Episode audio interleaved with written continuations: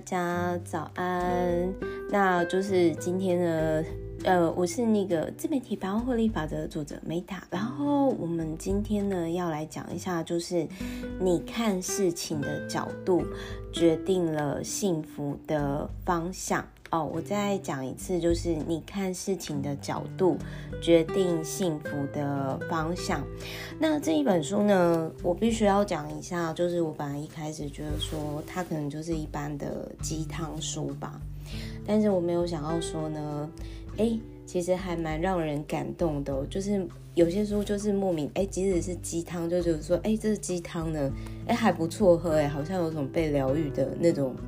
感觉我不知道大家有没有曾经有类似这样的经历哦。然后我后来呢，我看完这本书之后呢，我真的就觉得说，哦，难怪就是三不五时有些人呢就很喜欢去上那种打鸡血课啊，然后或者是说就是那种呃成功学啊，然后还是类似，因为他的确某些程度上，我觉得是有一定程度的。效果的，然后而且我的确在这样书当中获得灵感跟启发。好，所以今天来一起鸡汤一下吧，这样子，我帮大家整理了二十几个重点，而且这一本书其实是我会觉得，我可能看完之后我找时间，然后我会 把它整理出来，在其他的平台再整理一下做分享。那总之呢，我先帮大家分享这个二十二个，就是我看完之后，哎，我获得能量、有启发的地方。因为我希望说，可以让大家有一些能量跟启发。那如果你最近呢，你觉得说，我觉得这本书是什么时候可以买？就是你真的觉觉得你最近很不顺，然后或者是你可能呢，就是。呃，觉得好像想要改运的时候，我觉得这本书可能可以帮你省下一些钱。然后我先讲好，我这本书买了超久，但是我一直都没有时间看。我这本书就是，而且那个时候像这种鸡汤书，我大概就是就一开始看，我会觉得是鸡汤书，说大概多半啦，我都是。就是要么就人家送我，然后要么就是我可能我就是买电子书，然后看完我就我就算了，因为我还是会觉得说三不五时有时候你给自己鸡汤，就是那种叫什么自我预示，就是说你怎么看自己，他会不断的下心毛暗示自己，所以就是我会觉得说就是怎么暗示这种书，就是我觉得。它就三不五时，就是偶尔穿插一下，不用，因为鸡汤你不可能天天喝嘛，天天喝你会你会 肥死嘛，对不对？就是凡事过犹不及，但是它有没有必要？我觉得偶尔是需要的。然后就是它，所以我就帮大家整理出来二十二点。然后如果说你周遭有人，你觉得他可能是需要这本书，或者是你觉得他可能是需要 Meta 这一集的话，你可以分享给他哦。然后欢迎订阅。然后哎，我现在忘了看我订阅数是多少。然后还有，如果说呃你们，因为我现在有用新功能，就是那个什么，它好像 Spotify 可以回答说，哎，加音乐 O 不 OK？所以大家也可以回，就是给我一些 feedback。看你们觉得加音乐有没有就是比较好听这样子。好，然后我这边呢，我先讲一下，就是他在第一个就是，如果你现在是逆风的时候，其实你可以想说，这是累积运势。那其实你可能现在你是状态好的时候，你可能就会觉得说。这三小，但是我跟你说，我曾经之前那个时候，呃，我在被，就是那个时候经历网络霸凌的时候，我曾经有经历过，就是我有一个朋友就跟我讲说，呃，Meta，你要就是想，这个人家骂你一句，哦，那个有老师跟我说，他是在帮你多赚三千块，但那么多人骂你，你之后一定会超有钱。然后我突然就想到说，哎，以前那种很有钱的那个贵妇啊，就是他有跟我讲过说，当你今天不是那样的人的时候，然后别人是这样讲你，哎，他在帮你累积阴德，帮你消业障，哎，然后我我我我觉得，如果说你今天你是运气很好的人，你可能。听到这个你可能会翻白眼。但是我想要跟大家分享的是，我特别讲这一段，是因为因为我真的低潮过嘛，然后我真的低潮过，所以我真的可以理解到说，我真的可以理解到说，就是那种当你在很低潮、很不顺的时候，其实有时候。一个温柔的话，或者是说一个很疗愈的句子，它都可能可以 hold 住你。那我我会希望说，我分享的书可以，或者是说，呃，我分享的自己的经验，可以让别人，就是让大家能够有有这个有有这个能量跟启发，这是我想做的事情。然后跟这个作者有点。类似，所以我后来有被这个作者所感动到。然后他还有提到说呢，当你今天你想要就是有幸运的话，他就有讲到一个，就是说，哎，有人踩到狗屎，他也觉得很幸运。然后我最佩服的这个作者是，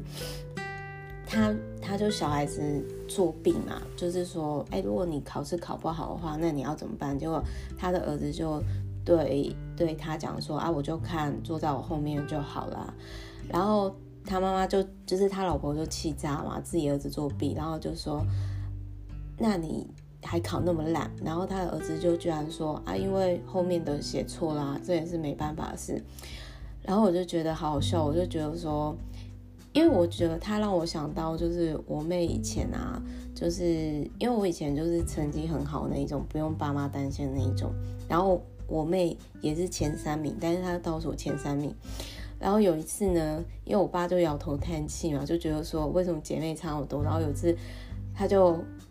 跟我妹讲说：“那你这次考如何？”然后我妹也有讲类似的话，就说：“哦，我这次有进步嘞，我从倒数第三名啊，前进到就是倒数就是第就是第四名，我已经脱离倒数前三名了。”然后我爸整个就是。翻白眼到极致的那种状态，但是我必须要说，就是我觉得这种小孩子，通常长大以后，他某他在某个领域上，我个人会觉得说，那是一个很有智慧的人。但是我必须要说，我觉得这个作者我很佩服他，因为我如果有这样的小孩的话，我应该会被气死吧。就是就是，然后他还可以这样子拿出来，就是有点像是跟大家分享，我就觉得说，啊，难怪大家都那么喜欢他，因为每个人都。就是就是会喜欢跟那种哦，我觉得我跟你在一起，我觉得我感觉比较好的那一种的人，我觉得作者很懂这一块。那他还有提到说，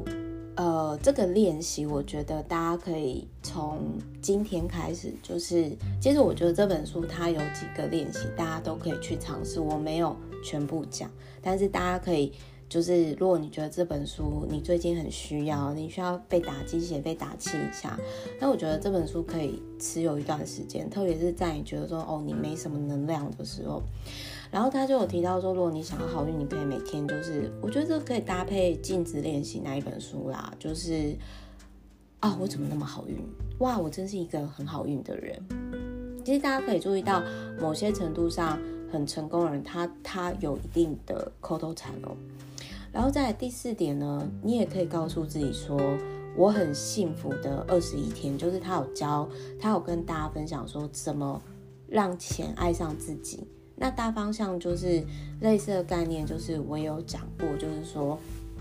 哦，如果你今天你的这个像更丰盛啊，或者是每一天都是全新的时刻啊，我也曾经有在那类型的书籍有讲过说，如果你今天你做的这个事情。不是只有帮助到自己，而是对周遭的人都有好处的话，那它会更快实现。好，所以这本书呢，如果你之前有听过我讲过的镜子练习啦，然后更丰盛啦，然后还有每一天都是全新的时刻啊，你会发现到说有一些异曲同工之妙哦。然后再就是他有提到说，你有真的。很讨厌的人吗？那你想象他坐在你的椅子的对面，然后你跟他沟通，那这个我觉得他有点类似一些心理咨商法啦，那种换椅子法吧。不过因为我不是专专业的这个领域，我只是讲大概。那如果说需要纠正呢，也都欢迎跟我讲。然后还有就是他还有提到说，对于自己的悲剧呢，发生的悲剧，你可以想象的是说，哦，你发生悲剧，发生很惨的事情，很好啊，你是日行善诶，可以让周遭人发笑诶，就很像说类似的状态，我有讲过嘛，就是我在听到人家可能讲那种比较惨的事情的时候，然后就是呃，我就会跟他讲说，哎，你这样讲。让我想到我曾经遇到，呃，好像很惨的事情，然后可是是不一样惨，然后我就跟他分享，然后讲完之后，对方就会觉得说，嗯，好像也是这样诶，那好像就好了。然后在第七点的时候，我想要跟大家分享，因为我觉得那个蹦恰恰。还蛮适合看这一部的，就是他在这这一本书里面就有提到说呢，有一个名叫死者的人，然后他就是被骗了三十亿，然后那个名演员呢，他本来是天王嘛，然后他就觉得说，天哪，我怎么遇到这件事情？然后其实像呃，我之前听，我最近其实就是不定期的会听那个淡如姐的频道。然后丹如姐就是也曾经有遇过，就是她有跟专业的会计师合作，但是后来公司也是好像有类似被掏空或是赔钱的状况，所以公司还是自己处理会比较好。所以，但是但是我就觉得说，诶，如果今天冯冯恰恰呢，他可能有看到，可是是说冯恰恰这个年纪比较大了，因为这个死者永吉就是这个摇滚天王被骗三十亿的时候。他的年纪还没有那么大，但是我觉得那个很励志的是说，当你今天被骗了三十亿，然后你还可以很乐观的去想说，哦，我现在在拍电影嘞，我我现在是在拍电影嘞，然后就就把那个债款还完，我觉得非常非常的励志，这是一个转念的力量。我觉得讲完这一本之后，我们可以再来讲那个转念好了。我觉得转念那一本应该也是应该也是很疗愈。然后他就是，所以我我其实，在看完就是说，哇，就是我在看完，因为我觉得幸福跟不幸都是比较级。所以如果你今天很烦的时候，你就想，你有像那个摇滚天王一样欠被骗三十亿吗？没有的话，那其实我们每个人都很幸福嘛，对不对？然后他有提到说，宫崎骏的麻烦观点，就是他对于创作他会非常的搞刚，非常麻烦。那我就觉得说，这就是所以为什么宫崎骏他是动画，就是这个领域的大师，因为他把这件事情看得很重要。然后我也反思了，就是我很对于很多细节没有那么细心的这件事情。那再来还有就是第九点，就是他有提到说，有时候我们人生当中就是像鲶鱼效应一样，就是我们需要有一些小麻烦的事情，但是这些麻烦的事情让我们更前进。哦，那他有提到说呢，这里就是呃，当你今天你觉得没有钱、没有时间，你可以这么想，就是宇宙是足够法则，就是。宇宙给你的都是你现在都已经够用了，但是人总是想要了很多，但是其实他真的需要的没有那么多。说实话，那他还有提到一个插画家信实，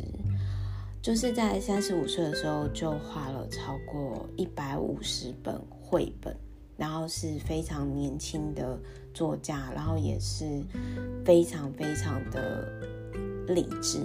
然后他这边有用比较灵性的方式讲，就是说这个插画家被那种有老师看到的时候，就说。哇，你的气场是金色的，然后我心里就想说，是不是这种灵学大师都很爱这样讲？因为我我之前小时候也曾经，就我妈带我去逛菜市场的时候，也曾经有那种老师就叫住我妈，然后就说，哦，你记得囡仔吼，伊还在发光呢，这样子，好啊，跟大家开玩笑。然后再来还有就是他有提到说，呃，关于梦想啊，你可以这样想，就是他就有提到这个作者就有提到说，他如何真的成为作家的这件事情，就是他这十年来写了三十本书，然后。我觉得很不简单的，因为等于说一年要写三本书，哎，我觉得超强的，我实在是没有办法，真的，我觉得太厉害。我觉得一年一本就已经很强。然后，但他有提到说，第十三点就是，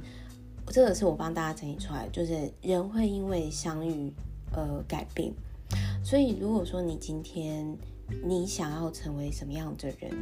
你可以先多去。那个领域，然后你去观察说，这些人的人生是不是你要的，或者是你之后还可以再做什么。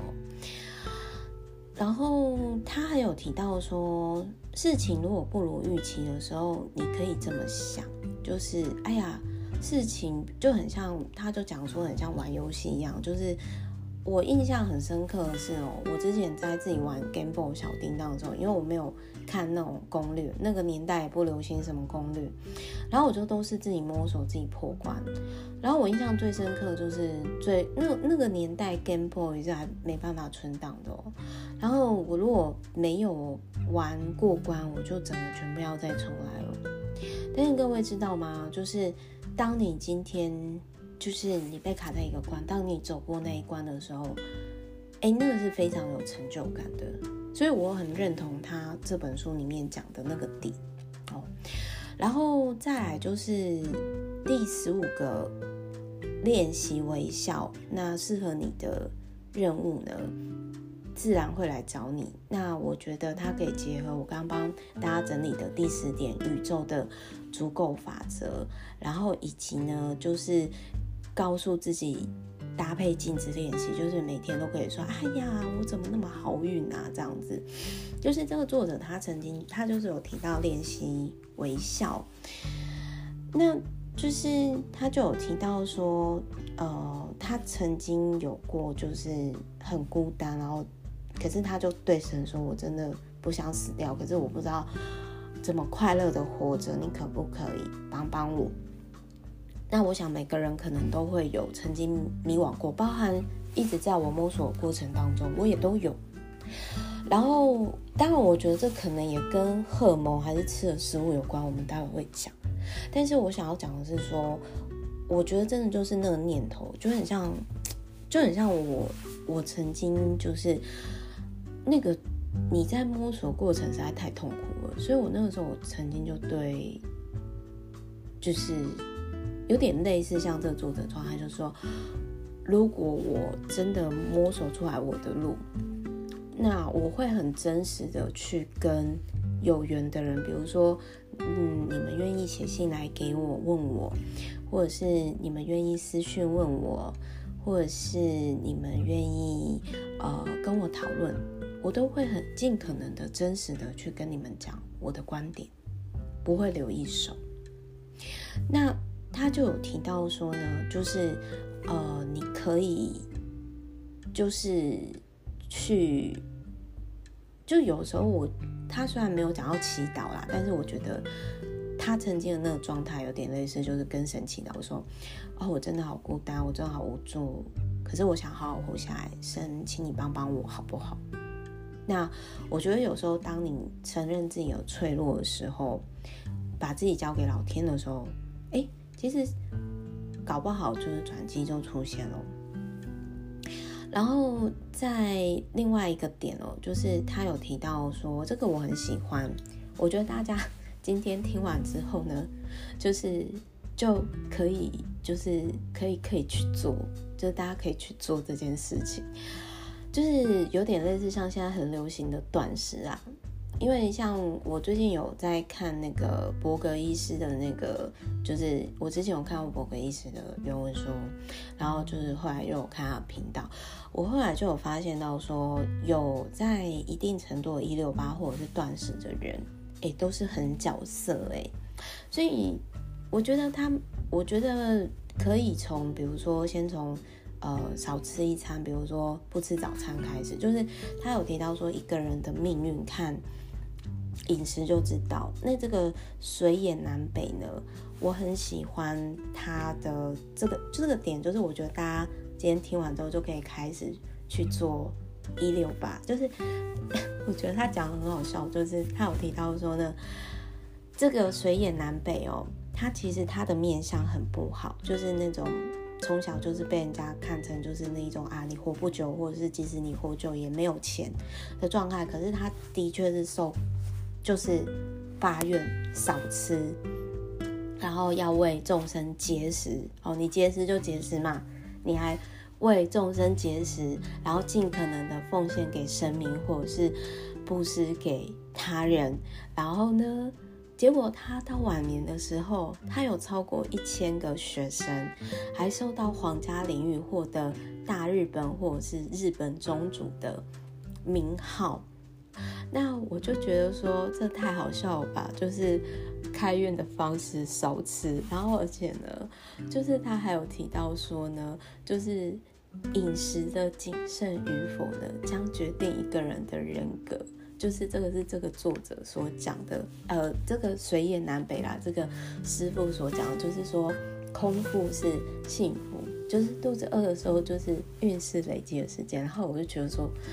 哇，这个好励志哦！原来开运的最简单的方式呢，就是饿肚子。那好，我现在我我在受饿的时候呢，虽然我现在其实大概也是一天吃两餐啊，但是我就会觉得说，哇，好励志哦！那我现在就想说，好，我在开运哦，我在开运哦。这个我觉得实在是太好笑，就是。如果你今天你觉得你自己运势不太好，或是很卡的时候，你就想，哇，一个面相这样奇丑无比啊，然后就是又没有这种福报的人，他光是发愿为众生，就是为众生修行哦，然后尽可能布施给其他人的人，到最后他到晚年，OK，名利权都有，然后还有一千个学生。那你可以思考你要怎么样的人生，但是我的确是在看到四五岁、四五十岁以上的人，他们的生活状态是我所想要的人，几乎都有，不敢说短时啊，但是几乎都有一六八的习惯哦。然后我觉得改天有机会我再多，就是我真的，因为我现在已经快要瘦到四十几公斤开头了，然后我之后我再跟大家分享这个。无痛的瘦身法的过程，跟比较就是低 GI 饮食的 balance 的生活。那反正就是这一本书呢，就是我觉得最让我觉得很励志的是这个，就是水野南北，他也是我很喜欢的大阪人。然后他很早就没有双亲，然后从十八岁之前真的是什么就是拍电啦。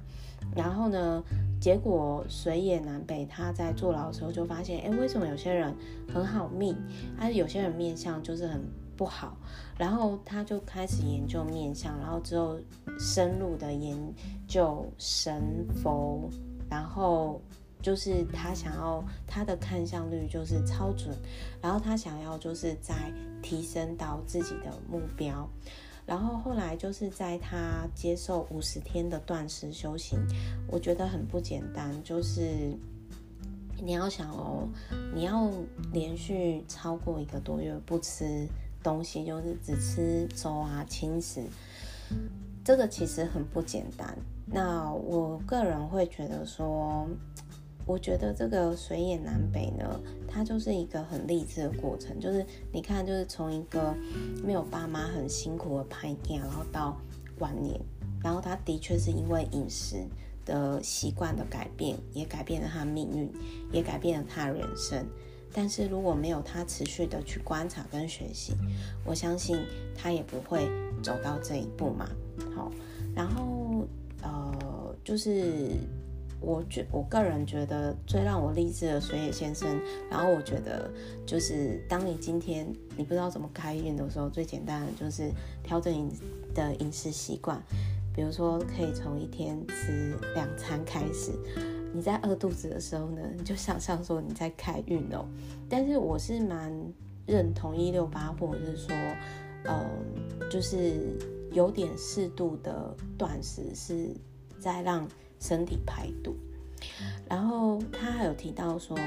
任何事情都是相信自己开始了，所以这可以呼应前面第三点帮大家整理的，就是你怎么告诉自己，你就成为怎样的你哦。所以当大家都不相信你的时候，比如说像伊隆马斯克，就是他就是一个很相信自己的疯子，然后全世界都爱他，对吧？然后第十八点呢，就是他有提到说，可以从一天捡一件垃圾开始。那我觉得这很像我之前分享的另外一本书，就是一日一行动，就是说你每天捐出去，你每天捐出去一个东西，有点类似说我无法一次断舍离太多东西嘛，那我就天天持续的断舍离，这个是比较适合我自己的方式。那他有一个练习，第十九点就是说，什么样的未来可以改变自己的过去？就很像说，我那个时候因为童年很不快乐嘛，然后我就问我自己说，那我要做什么事情弥补我童年，我才会比较快乐？然后我就想说，那不然我送给我自己环游世界的礼物好了。我真的是这样告诉我自己的，然后我就我就一直在思考这样的未来，然后我就开始去做这件事情，开始构思，开始筹备，然后开始去做，然后就是就是我就嗯。就是就是就是有点类似说倒退回来，或者是说，比如说，如果我有生病什么什么那些，我不想要拖累家，我想要去安乐死，那我想要去瑞士或美国，那我是不是要有一定程度的外文能力？那在我身体还比较 OK 的状态下，然后我去做这件事情哦。然后再来还有就是他有提到说呢，嗯，如果你就是很自卑、很烦恼的时候，那你该怎么做？那这个除了刚刚就是我所讲的水也南北，就是说我很感动的是说，当你今天饿肚子，或者是你一定程度断食，这某些是人格的展现，然后它也是开运的一个很简单的方式。第二个让我很感动的是，我。其实不知道这个，其实有时候哈，我我觉得说，某些程度上比较正能量的人，不是说他们真的很正能量，而是他们经历过某些痛苦，所以他们在经历过那些痛苦之后，因为那是比较值，所以他就会知道说，我们现有的平凡的幸福是多么珍贵，就很像我以我自己来讲好了。就是很多人都会说，Meta，我觉得你超级正能量诶，然后跟你讲话就是很疗愈诶。可是我自己很清楚知道说，我不是装出来的正能量，而是因为我曾经经历过某些，因为那个时候也没想太多嘛。可是事后回来就会觉得说，天哪，我干嘛扛那么多责任？我干嘛不装傻装笨？可是在这个过程当中，比如说你要想哦。一个十几岁的小孩子，他就扛起了大概，呃，可能五六十几岁的成年人，而且是经济或者是什么的长照的那个责任。重点是他还做得到。那我当然当然就是我也有创伤啊，但是就是说我也的确是因为这样的过程，他激发了我某些能力，就很像那个水野南北他。断食了五十天，那我觉得太强了。所以一样的道理，我在从除了他刚刚讲那个水野南北先生，就是刚刚我们提到嘛，就是说哦，本来从拍片啊，然后到晚年的时候，名利权都有，还有一千个学生哦，然后他主打点就是饮食，你要开运最简单的方式就是吃对的食物，然后适当的。饥饿不要吃太饱，发布施给大家哦。这个这个点，那呃，再来还有就是这个作者让我也很感动的地方是，我相信他一定看了很多励志人心的书籍，然后他一定写，他这十年来写了写了很多字。我我觉得某些程度上，他的写字就是在自我疗愈，我觉得。然后他就有提到说。就就很像说，其实我昨天在听我 VVIP 讲过一个点，他有提到说，其实很多艺术家他们都有忧郁症，只是他们不想，就是他们透过这样的情绪，呃，透过这样的创作来疗愈这样的情绪，去面对这样的忧郁。那我我觉得我只是每个人选择方式不同，就很像说。我我我曾经有讲过嘛，我其实是有点透过类似这样的自媒体，然后有点类似在自我疗愈嘛，PTSD 的状态。那只是这个作者他是用他是用写的方式，那他那个时候他就是成立一个。二零零四年，二零零四年我那时候还还没念大学，然后他就开始写部落格，就是三秒变快乐的名言厨房，就是很像有点类似像鸡汤的那个语录啦，类似这样。然后他都是让自己充满元气、开朗生活的，本质上是一样的，因为他。没曾经就是没办法很开朗的生活，所以他就他就有分享了，就是他有提到说他以前不知道说，就是自卑和烦恼是激发潜能的礼物，就是他有提到说我得到神最丰盛的祝福，谢谢神让我容易脸红，谢谢神给我忧忧郁的个性，我才能够写这本书。我才能与你相遇。然后呢，神给我的礼物是不幸，但是却可以把幸福变成不幸。他说，大学时代我一个人窝在两平大的房间里，我曾经因为寂寞一个人默默哭泣。我不想就这样死了，我不想自杀，可不可以帮帮我？为什么我会这么悲伤？为什么会这么痛苦？孤独感。然后他就说，我也不是因为没有女朋友才会觉得寂寞。那因为有时候，其实，在婚内失恋或者是两个人的时候，还是很孤单的时候，那个会更痛苦。那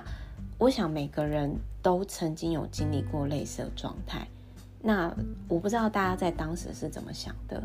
那也有很多人可能因为想要逃避那个不舒服的点，然后就一直、一直、一直在逃避。但是我我觉得，我不知道大家是怎么想的啦。反正我自己就是我会，我会就是持续的，就是说，嗯，我觉得我自己是会发愿，就有点类似像刚刚那个水野南北先生，或者是这个作者一样，就是，嗯，应该是这么说，就是有些人受伤了，他可能他康复了以后，或者什么，他成为会伤害别人的人。但我是属于那一种，嗯，因为我曾经经历过，所以我会尽可能，我不希望去伤害那些人。即使我知道说，有的时候，即使你什么都没有做，你在某些人世界当中还是会变成坏人。但如同最后他所讲的这个国王的寓言故事，就是所有发生的事情都是好事情，然后。然后最后就是他有讲一个，我是觉得很扯啦，但是就当故事听嘛，因为人生有时候会因为一个故事而改变。就是我觉得这作者他很喜欢，他一定很爱看电影，然后他一定去研究很多导演的故事。反正呢，他就是有讲一个，诶，经历过很多，呃，就是不顺，然后他一直很想要拍。电影，然后需要六千万，然后后来他就是呃经历过这些不幸了以后，然后真的成功拍了电影的这个状态，然后就是大家如果有兴趣的话，可以看那个就是叫《天道难》的这个故事这样子。那不过他就是。他的他的那个就是写你所见哦，然后我会觉得蛮美的啦，我觉得蛮美的。就是简单的来说，我觉得在这本书里面，我获得了非常多的灵感。然后我觉得他是因为这个作者是日本人。但是类似的观念，如果你有看灵性书籍，像镜子练习啊、更丰盛啊，每一天都是全新的时刻，其实大家都有异曲同工之效。那不过我是真的觉得这本书最打动我是，是因为我觉得这很反人性啊，但是能做到真的是还蛮不简单。就是当你今天饿肚子的时候呢，就是这是开运的一个方式哦，大家心动了吗？所以我觉得今天大家结束了以后呢，哦，可以先做的呢，就是可以先做的就是来个一六八断食。来个一六八断食，然后就是比如说从只三餐，然后变变两餐这样，然后大家可以去想说，如果十年有一个本质的话，那你想要分享的是什么？因为人生没有多少个十年嘛。那像我过去的十年，就是从零九年到一九年，我那个时候其实我就是想说，我就是要多体验。没有体验过，比如说躺棺材啊什么那些的，我就是我的主轴就是体验。然后再就是一九年到就是二九年，因为疫情嘛，然后我再来我就有感受到说，我再来要呃去沉淀做一些事情。然后我觉得我不知道这从一九年开始的。主轴，我我不知道，因为像过去的十年是我在旅程当中，我一开始根本就不知道嘛，我我不知道我环游世界啊，我开公司啊，我出书啊，我环岛演讲啊，我上节目这些，我不知道主轴可以用什么串起来，我现在才知道说哦，体验、累积，然后再下一个十年，我要怎么用两个字来串联？也许等到二九年的时候，我现在还有七年嘛，今年二二年嘛，那也许我可以再下个注解。那前面的二十年呢？前面的二十年啊，前第一个我的第一个十年呢是喜悦。的确，我童年有一段时间是很开心快乐、无拘无束。但是十到二十岁的时候呢，哦，那真的是我觉得就是老天给我礼物之前。必先用磨难包装吧，就是他给我抗压性，就是我晚上常常福至出城啊妈妈没办法好好睡觉嘛，然后就是为自己而活的十年，也就是呃从二十几到三十几，就是零九到一九年。哦，这个就是我在体验我的人生，疗愈我的童年。那下一个呢？下一个就是我也很期待说，我从三十几到四十几，我又会开拓什么样的未来？不过我很确定，我四十几到五十几的主轴应该是健康了。那因为我现在在处于这个过程，转型的过程当中，我现在也在渐渐的，就是在。探索当中，然后我之后会再跟大家，会再跟大家分享。但是无论如何，就是这本书呢，真的是让我很 amazing，就是我没想到这样的鸡汤书可以打到我。好，就跟大家分享。然后也希望呢，今天这本书可以为大家呢带来幸福跟快乐。反正就是。这本书可以马上去做是，今天就来个一六八吧，少吃一餐，然后你看饿肚子的感觉，你就告诉自己说我在开运，我在开运，哇我好好运哦，然后你可以告诉自己啊、我是一个超级好命之人，好祝福大家，拜一，爱你们，下一集见。